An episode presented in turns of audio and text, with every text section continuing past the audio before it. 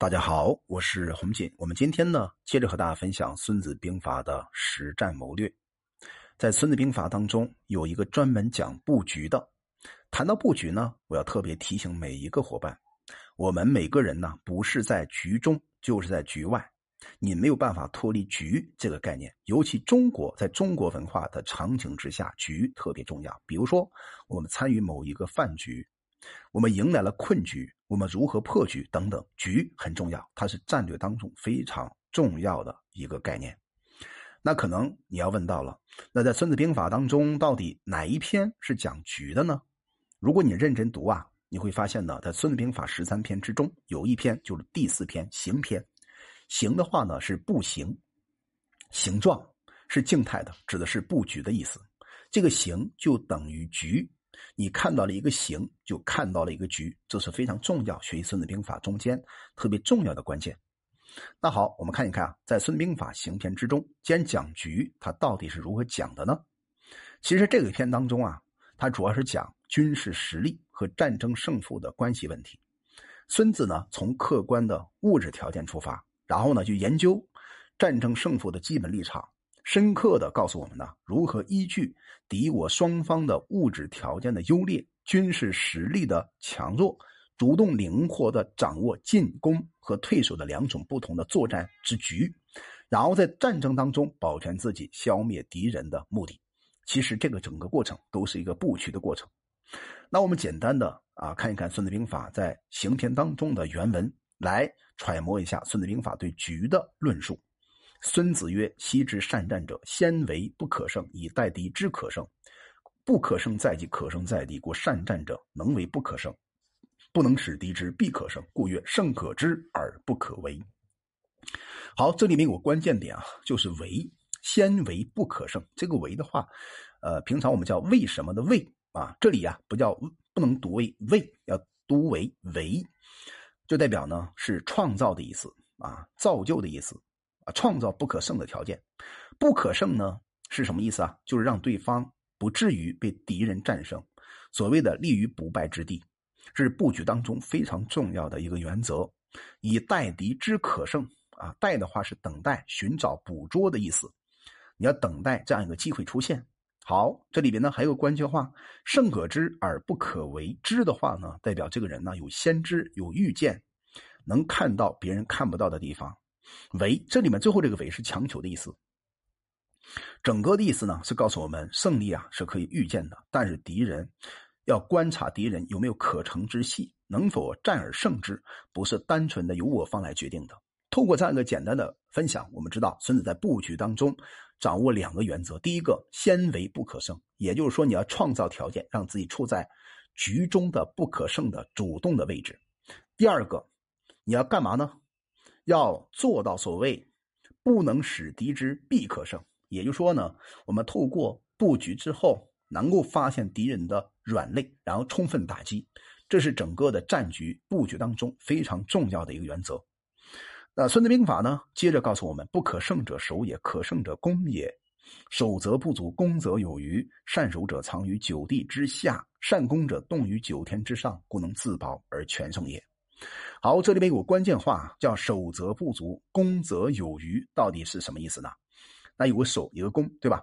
守和攻是布局当中两个非常重要的环节和动作，代表呢，采取防御的时候啊，是由于我们处于劣势，我们的兵力不足，就要处于防御的状态，称之为守则不足。攻则有余呢？如果我们今天发动进攻，一定是因为我们拥有了对方没有的优势。在这种状态之下，我们可以十则为之，五则攻之，用绝对的优势兵力把敌人剿灭。因此啊，在布局当中讲究的是实力主义。如果你没有实力，没有筹码，根本就没有办法在作战当中啊获得胜利。那《孙子兵法》在这句话当中啊，谈到了一个“九”字，藏于九地之下，动于九天之上。这个“九”啊，大家有没有注意到？如果你读《易经》的话，你会发现啊，在里边有什么九五之尊啊，九爻对吧？初九类似这样的语言，九啊，在中国这个文字的表达数表述当中啊，它是一个吉数，就是一个象征的数啊，是个虚数，代表多的意思。九地呢，代表形容深不可测；九天呢，代表着高不可测，不管深还是高。注意，也就是说，在布局当中，你要懂得打马虎眼，不能让对方一眼看透你的骨髓，这是一个重点。比如说，某一个人呢，在公司当高管的时候呢，这个人有一个特点，每一次讲话，他都会啊暴露他的心迹。他怎么暴露的呢？哎，他比如说早上跟老婆吵架了，跟孩子吵架了，等等啊，这些乌七八糟的事儿啊。通过开会的方法，或多或少向他的下属和周边同事透露了。他以为通过这种透露的方法排遣内心的顾虑，其实这正好透露了他的浅薄。他就没有懂得局的概念。如果久而久之啊，他的下属也好，同事也好，抓住他这个弱点，那么随时可以置他于死地。因此，如果真正懂《孙子兵法》的人，要懂得两句话：一个叫做“藏于九地之下”，让对方深不可测。没有办法摸到你的底，或者是动于九天之上，你啊极高在上，让对方也是高不可测，这才是真正懂得《孙子兵法》应用的关键的关键。其实啊，《孙子兵法》里边有很多的重点名词，比如说孙子还谈到了古之所谓善战者，胜于易胜者也，并且谈到了啊所谓的故战胜不特，不特者其所措必胜，还谈到了修道而保法。故能为胜败之争，这些话呢都是跟布局有很大的关联的。因为啊，我们今天讲的是《孙子兵法》的实战谋略，不像呢讲《孙子兵法》的逐句讲解那样的系统。如果你想系统学习《孙子兵法》呢，那最好呢是听我另外一个专辑叫《孙子兵法》的逐句讲解，讲透《孙子兵法》。